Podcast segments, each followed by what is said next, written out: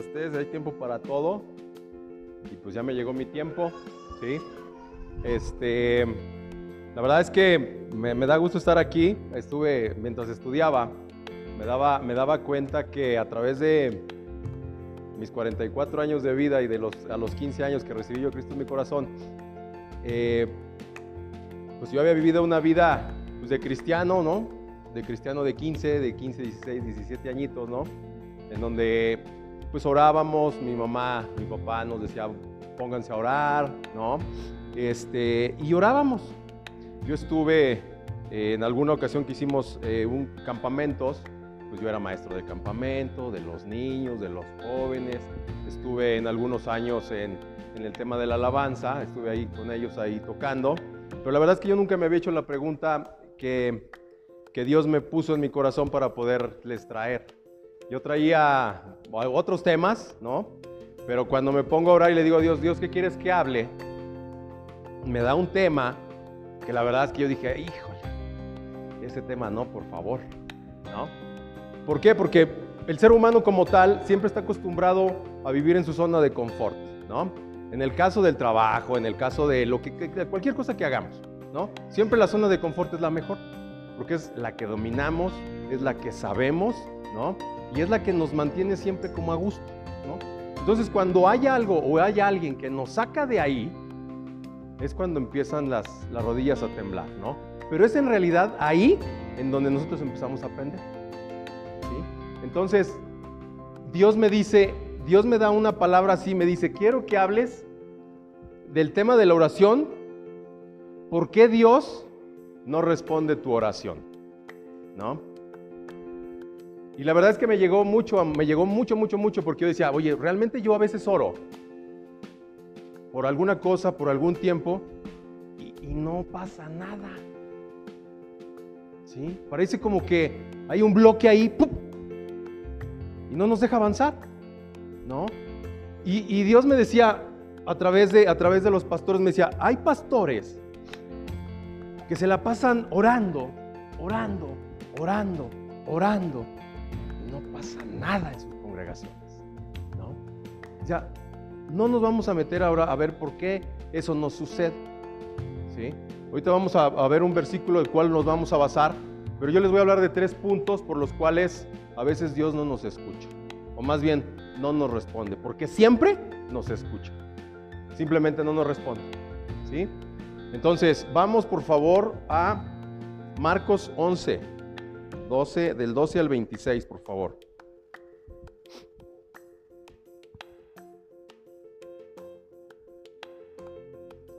Este, este, este que vamos a leer ahorita, estos versículos, la verdad es que es la base de lo que, de lo que voy a comentar. Y la verdad es que yo no le había puesto la atención que era hasta, hasta ayer o antes que lo empecé a leer. ¿no? Muchas veces leemos a veces versículos que los leemos de corridito, pero no le ponemos la, la, intención que Dios quiere para que podamos, para que Dios nos llame. ¿no? Dios siempre nos va a hablar de cualquier manera, pero somos nosotros los que realmente estamos a la escucha. ¿no? Y aquí dice, dice, al día siguiente cuando salieron de Betania tuvo hambre. ¿Quién? Dice, y viendo de lejos una higuera que tenía hojas, fue a ver si tal vez hallaba en ella algo. Pero cuando llegó a ella, nada halló, sino hojas, pues no era el tiempo de higos. Entonces Jesús dijo a la higuera, nunca jamás coma nadie fruto de ti, y lo oyeron sus discípulos. Vinieron pues a Jerusalén, entrando Jesús en el templo, comenzó a echar fuera a los que vendían y compraban en el templo, y volcó las mesas de los cambistas y las sillas de los que vendían palomas. Y no consentía que nadie atravesase el templo llevando utensilio alguno. Y le enseñaba diciendo, no está escrito, mi casa será llamada casa de oración para todas las naciones, mas vosotros la habéis hecho cueva de ladrones. Y lo oyeron los escribas y los principales sacerdotes y buscaban cómo matarle, porque le tenían miedo, por cuanto todo el pueblo estaba admirado de su doctrina. Pero al llegar la noche, Jesús salió de la ciudad. Y pasando por la mañana, vieron que la higuera se había secado desde las raíces. Entonces Pedro, acordándose, le dijo, Maestro, mira la higuera que maldijiste, se ha secado. Y respondiendo Jesús le dijo, tened fe en Dios. Porque de cierto os digo que cualquiera que dijere a este monte, quítate y échate en el mar, y no dudare en su corazón, sino creyere que será hecho lo que dice, lo que diga le será hecho. Por tanto os digo que todo lo que pidiereis orando, creed que lo recibiréis y os vendrá. Y cuando estéis orando, perdonad, si tenéis algo contra alguno, para que también vuestro Padre que está en los cielos os perdone a vosotros vuestras ofensas. Si lo leemos así de corridito, pues ¿con qué, con qué se llevan? La higuera, ¿no? La higuera que se seca, ¿no? Pero no es el trasfondo de lo que yo quiero tocar. Parte importante ahí es que, si ustedes se fijan, Pedro, ¿qué le dice a, Jesús? Le dice, la higuera está seca. Ellos van un día, va Jesús, no la encuentra, le dice, maldita eres, se va, y el otro día regresan y está seca. ¿Eso en la tierra normal sucede o no sucede? No, ¿verdad? Digo, a mí no me ha tocado nunca ver que un árbol se seque de un día para otro. Eso son, eso es un poder sobrenatural. ¿sí? Entonces Pedro estaba asombrado, claro, Pedro venía ya de ver las obras que estaba haciendo Jesús, ¿no? Pero esa obra le dice, ya se secó. O sea, él dice, ¿se tardaría? ¿Cuánto creen que se haya tardado en haberlo dicho? ¿Cinco segundos? ¿20 segundos? En que Jesús le dijo a la higuera, maldita eres, ya no va a haber fruto de aquí, ¿no? Entonces, ese poder sobrenatural es el que nos dice para mover montañas, para tener fe. Y eso lo tenemos que tener. No nada más es decirlo, sino que lo tenemos que sentir. El problema es que hay veces que oramos y oramos no de la correcta, de la forma correcta. Oramos de muchas maneras, pero no todas las maneras son las que Dios nos va a responder. Por eso yo les comentaba, podemos orar hay, un, pastor lanzaba una, una pregunta que decía, cuando ustedes oran, ¿están acostumbrados a orar una hora? Les pregunto a ustedes, ¿cuántos están acostumbrados a orar una hora? ¿Dos? ¿Cinco? No, ¿verdad? En nuestra mente es bueno, existen ministerios que están dedicados exclusivamente a eso. 5, 12 horas, ayunos. Pero lo frustrante a veces es que no pasa nada. Las iglesias se quedan paradas porque no existe. Y vamos a ver por qué. Les había comentado, yo les iba a comentar tres puntos. ¿Sale? Entonces, hay tres puntos por los cuales Dios no nos responde. La primera, Pongan atención que les voy a hacer examen al final.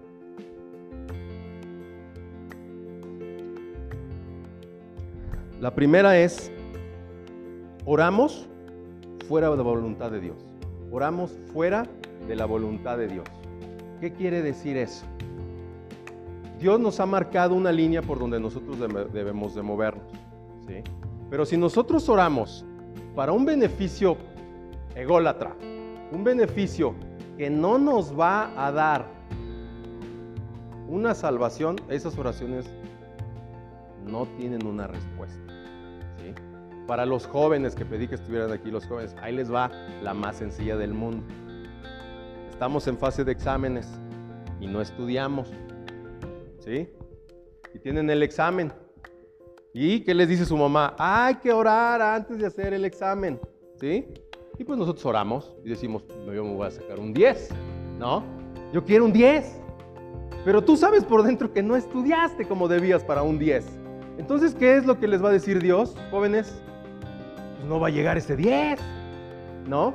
Pero yo estoy seguro, porque yo lo llegué a hacer y me acuerdo, que yo estaba en el escritorio diciendo, ¡ay, que me saque al menos un 6! ¿Sí? Y pues no llegaba el 6, ¿no? Entonces, ese es un ejemplo muy sencillo, la verdad, pero que al final es, nosotros no podemos orar para pedir algo que sabemos que no es de bendición para nosotros y para nuestra familia ni para los demás. Nosotros no podemos poner a Cristo, a, Jesús en la esquina. Y ah, no, es que vamos a orar porque si tú me das esto, yo te doy esto. No, es que si tú me das esto otro, pues yo voy a hacer esto. No funciona de esa manera. Ese fue el primer punto. Segundo punto, que decíamos en el versículo, fe. La fe y la duda están, ¿cómo decirlo? Se contraponen, pero normalmente siempre están juntas, ¿no? En un ejemplo, ¿qué sucede cuando Pedro... Ahí les va, déjenme lo, lo acomodo.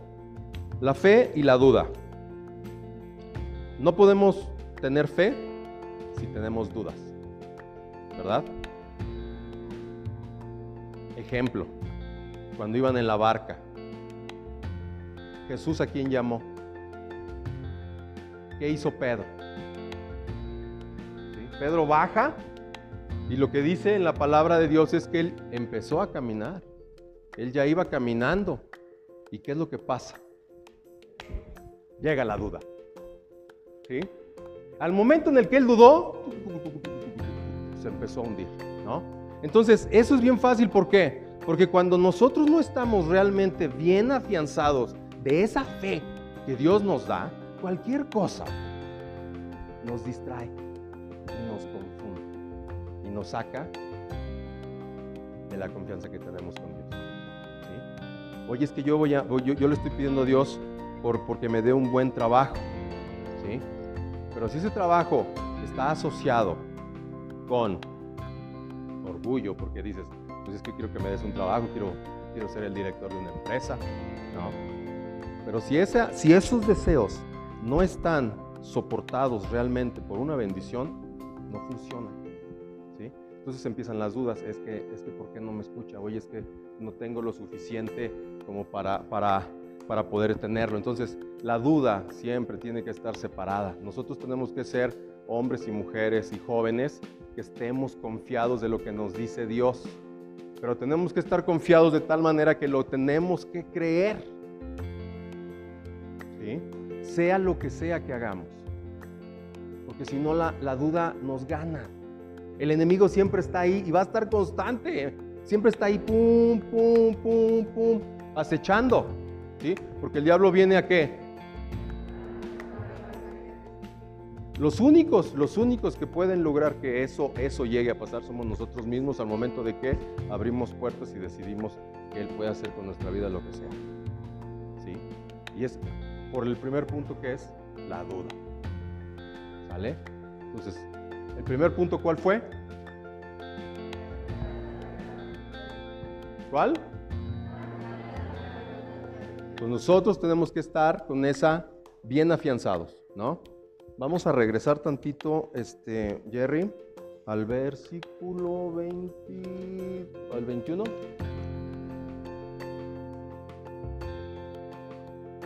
No, 23. Sí. Por cierto, de cierto os digo que cualquiera que dijere este monte, quítate y échate en el mar, y no dudare, en su corazón, si no creyere que será hecho lo que dice, lo que digas le será hecho.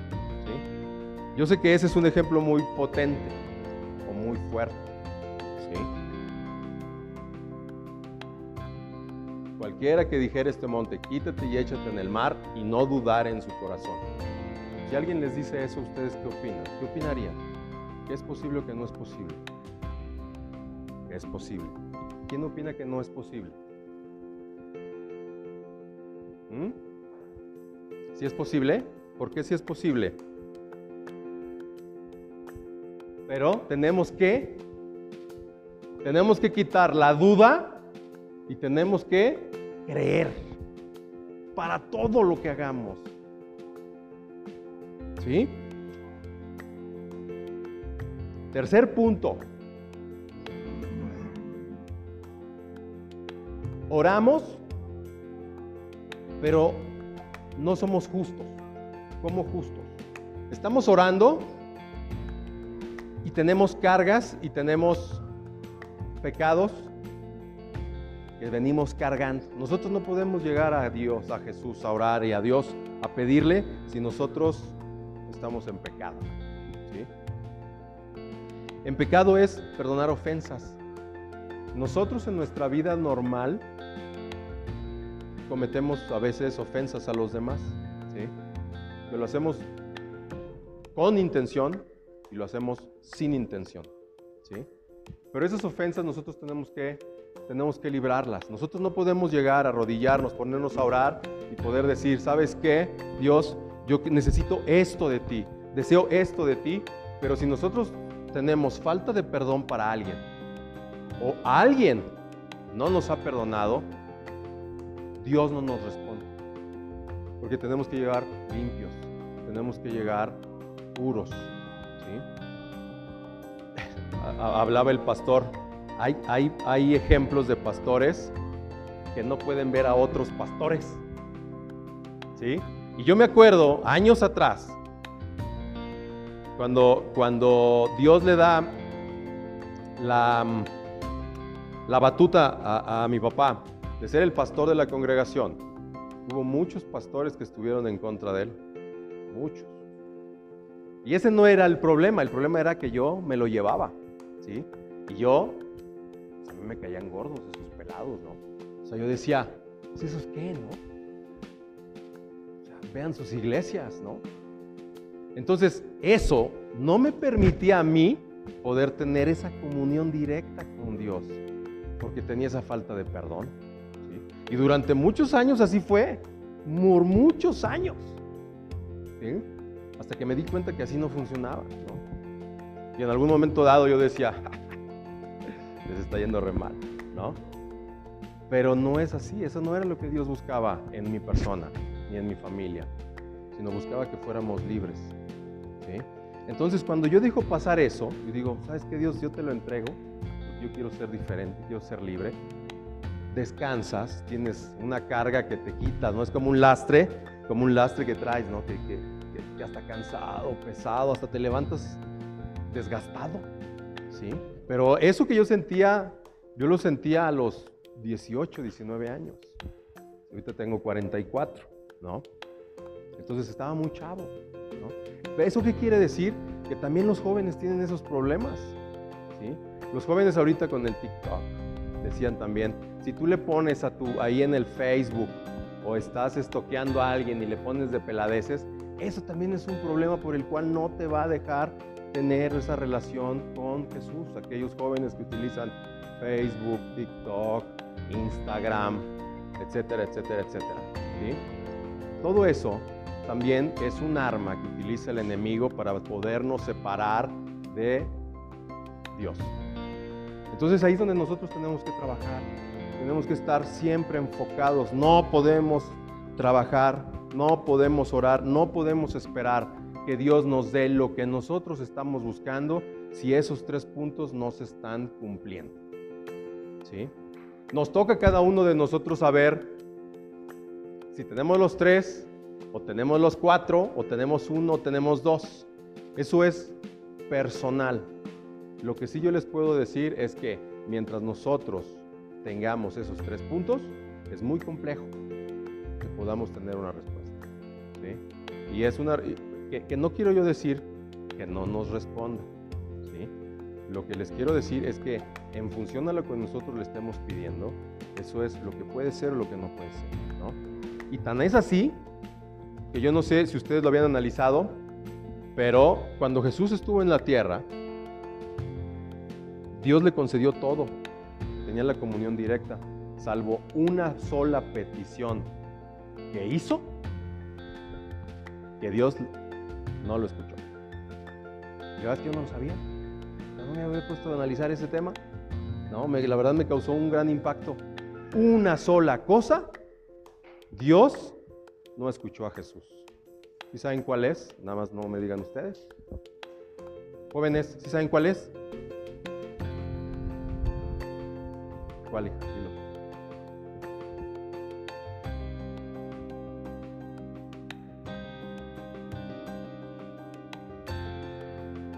si puedes dejar pasar esta copa, ¿sí? Eso era cuando estaba en el Getsemaní. Y eso lo vi Sam está poniendo, ¿cuándo vimos la película, Sam? La semana pasada vimos una, una película que ya habíamos visto, de, que no es la pasión de Cristo, sino es una, una eh, digamos, de otra versión, ¿no? De otro director. Pero la verdad es que me llamó mucho la atención esa escena en donde Jesús se va, está orando, se va que sabe que ya vienen por él, ¿no? Y se va y se pone a orar, ¿no? Pero lo que más me pantalló del actor, que después lo, lo verifiqué con, con lo que estaba yo leyendo acá, es que al momento de que él ora y pide eso, el actor abre los ojos, como diciendo, estoy solo. ¿Sí me explicó? O sea, la verdad es que me impactó mucho. Porque dices, híjole, o sea, la- es si a Jesús Dios no lo escuchó en ese momento, porque la voluntad de Dios no era dejar pasar. Él tenía que cumplir ese objetivo. Esa era la misión de Él. ¿Sí? Y por eso es que no pudo evitarlo. ¿Por qué? Porque era humano en ese momento. Él sentía, tenía emociones, ¿no? Entonces él dijo, oye, lo que viene Pero decimos, si entonces ahí Dios no lo escucha, ¿cuánto más a nosotros?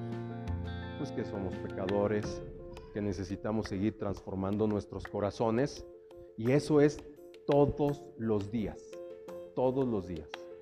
Si nosotros tenemos que llegar con un corazón justo, nosotros no podemos llegar a orar sabiendo que estoy peleado con fulano, que debo dinero, ¿no? Porque también decía, el que debe, que pague. ¿Sí? Y no, y no es el que diga, es que yo no tengo, no, el problema no es ese, el problema es los que tienen y dicen que no tienen y no pagan. ¿Sí? O sea, hasta en eso hay que ser justos. ¿Sí? Entonces tenemos que esforzarnos para que nuestro corazón sea limpio. ¿sí? Hay, hay, aquí, aquí escribí una palabra que me gustó. Déjenme les digo dónde está.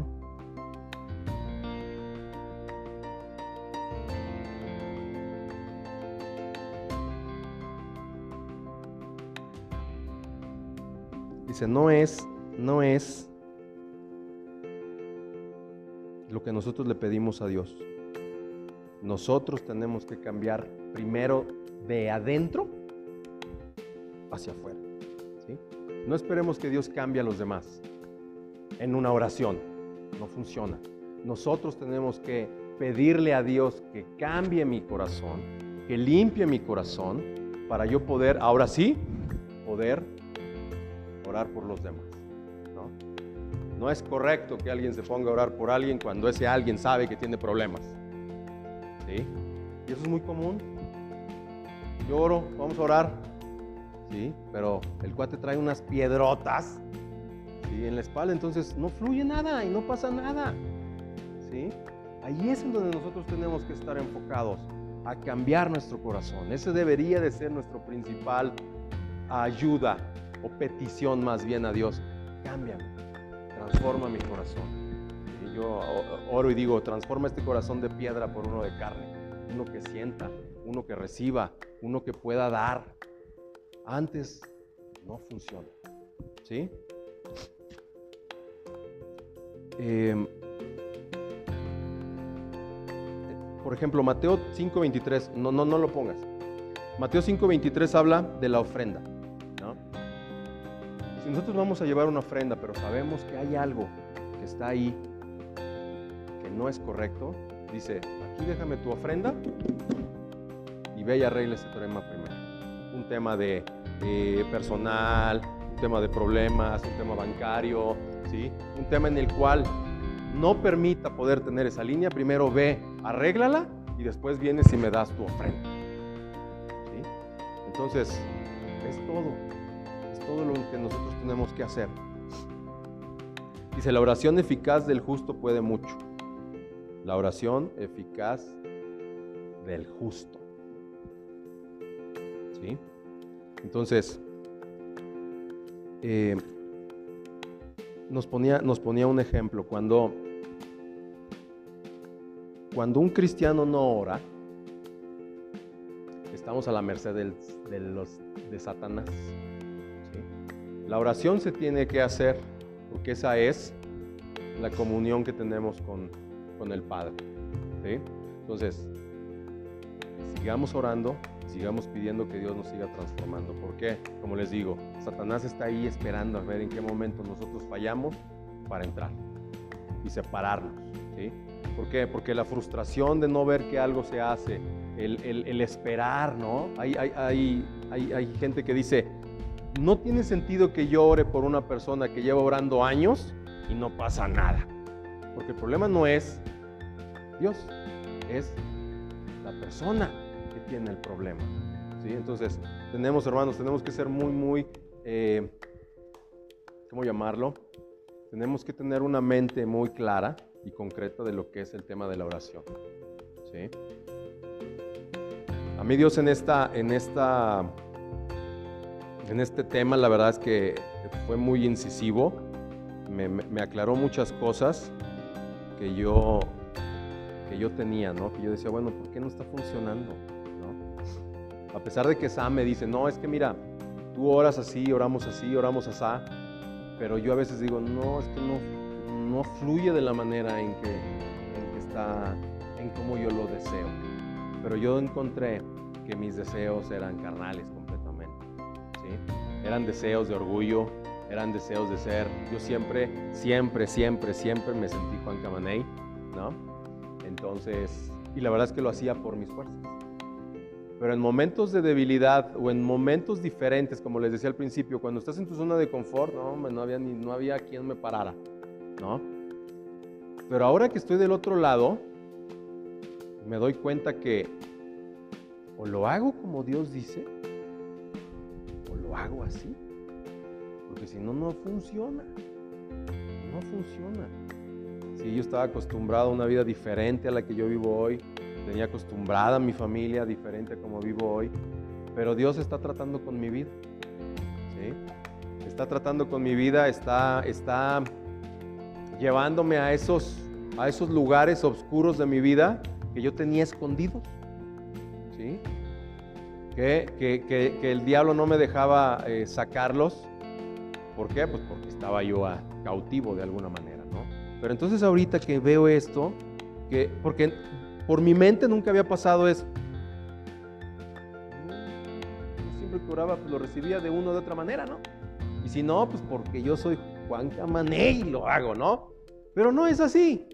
Porque al final descubrí o me di cuenta que cuando lo, lo obtenía, siempre tenía algo negativo de esa obtención. Siempre yo decía, es que el dinero, el dinero, el dinero. Lo tenía en las manos. O sea, yo decía, ¿en qué momento me lo gasté? No lo disfrutaba. Entonces Dios dice, es que por ahí no es, Por ahí no es. Es no, Dios, pero es que yo lo quiero hacer de este lado. Dale. Pero no hay para dónde ir allá. Allá llegas, te paras en la punta y es o allá o te regresas, ¿no? Siempre decimos y, eh, lo comentamos, no por ser cristianos la vida es más fácil, la vida es más complicada. ¿sí? Porque nos hace ser creyentes en algo que no vemos, o no? Por eso es la fe, ¿no? Y es difícil, es difícil, pero solamente creyéndolo y quitándonos esa duda lo podemos lograr. Porque a pesar de que si ustedes, si ustedes cierran sus ojos y ustedes se van a aquellas pruebas complicadas que han tenido, que lo han logrado, ustedes pueden decir, pues es que yo tuve la fe, yo tuve la, la, la exactamente, tuve la atención. La fe, cuando más fuerte se siente, es cuando estamos en el piso. Cuando no lo estamos, la, me la pachangueo ahí poquito, ¿no? Pero no es así. Nosotros tenemos que estar siempre, siempre pensando en que Dios nos tiene que transformar. Tenemos que pedirle a Dios que nos transforme, que nos cambie para poder ser esos guerreros que Dios quiere que seamos. De lo contrario no lo vamos a hacer, vamos a ser soldadillos ahí que con cualquier aire nos tumban. Y no, Dios nos quiere ver hechos unos guerreros. ¿sí? Yo, los, yo lo visualizo. Los, los, los egipcios, pero no, no eran los egipcios. Los griegos, sus armaduras, fregonas, así, debemos de ser, como esos guerreros, ¿sí? que tienen esa fe, esa confianza en Dios de que podemos hacer las cosas, que podemos tenerlas, pero solamente es confiando en su palabra. ¿sí? Y por favor, si alguien tiene ofensas y tiene que ir con la persona a pedirle perdón, hágalo. Es muy difícil. ¿Por qué? Porque el ego no nos deja. ¿sí? El yo no nos deja. Pero si no lo vencemos, no vamos a recibir las bendiciones que Dios tiene preparados para nosotros. Entonces tenemos que hacerlo. Tenemos que lograr romper con eso. Tenemos que alejarnos de la egolatría. Tenemos que, el, el que dirán, no, es que ese todavía nada más lo veo y me rechinan los dientes. Sorry, hay que ir a pedir perdón. Y nosotros todos los días necesitamos pedirle a Dios perdón por la falta que hacemos todos los días. El ser justo no es fácil, es muy difícil, porque hay que estar peleando todos los días con Dios, como decía la alabanza hace rato que estaba aquí, el miedo se va. ¿Sí? O sea, no podemos ser temerosos. El temor no viene de Dios. ¿Sí? Entonces tenemos que hacerlo y son esas tres cosas que son fundamentales, pero muy complicadonas de hacer. Pero está en nosotros y en la voluntad que queramos de realmente lograr, querer recibir las bendiciones de Dios a través de la oración. Entonces, no les estoy diciendo que ya no oren mientras cumplan esos tres puntos, ¿eh? Hay que seguir orando, pero con la convicción de que ahora entendemos que esas tres pilares se tienen que destruir. ¿Sí? no hay forma, nadie lo puede hacer si no es primeramente nosotros decidiéndolo y después decirle a Dios que nos dé la fortaleza para hacerlo.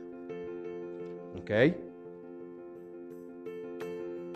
Mm, última cosa, última cosa.